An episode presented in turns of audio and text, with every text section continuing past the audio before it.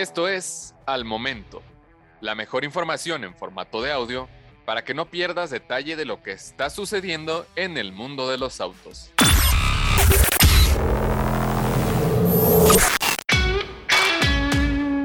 Hola, yo soy Fred Chabot y hoy te voy a contar la historia de un Jetta muy especial que seguramente no conocías. Vamos a escucharlo. Acompáñame.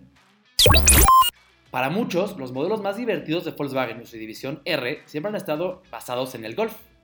Fue así con el debut del R32 durante la cuarta y quinta generación, y luego la sexta, que pasó de SBR6 de 3.2 litros a un 2.0 turbo eh, con la sexta, cambiando su nombre de Golf R32 a simplemente Golf R, y dejando de lado el legendario BR6, que sí estuvo contemplado para el Jetta en esa misma época.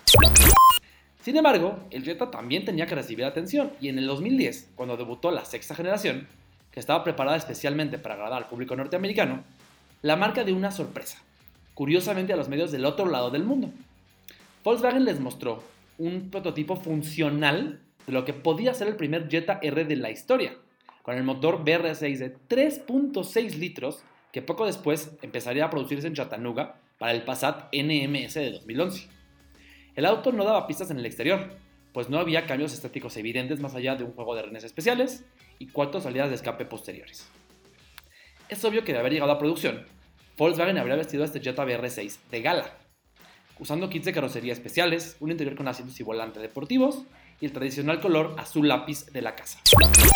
Un motor de tales dimensiones entregaba alrededor de 300 caballos de fuerza, asociado a la transmisión DSG de 6 velocidades con la que también se combinó en el Passat NMS que llegó meses después, y que se usó en los Jetta GLI y Golf GTI para México hasta hace unos meses, con embrague lubricado en aceite, antes de ser reemplazada por la unidad de 7.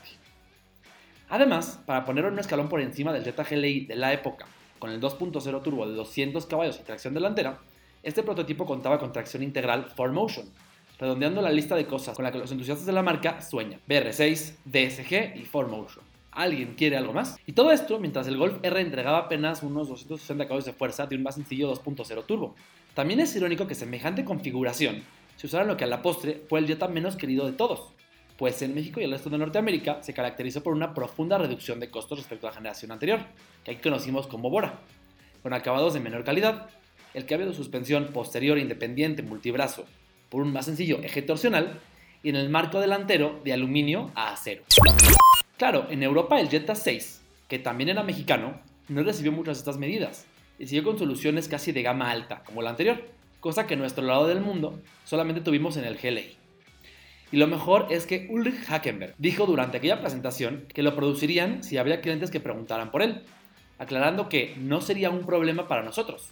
La plataforma del Jetta puede recibir tracción integral. Al final, desafortunadamente, el Jetta RBR6 no se materializó, cosa que parece una lástima pues estaríamos ante uno de los modelos de la marca más especiales de la historia, deseado por los entusiastas y probablemente un referente de desempeño, carácter y refinamiento.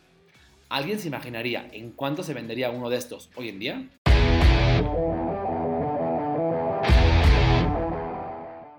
Encuentra todos los días la información más relevante en formato de audio para que no te pierdas un solo detalle. Más información en www.soloautos.mx diagonal noticias.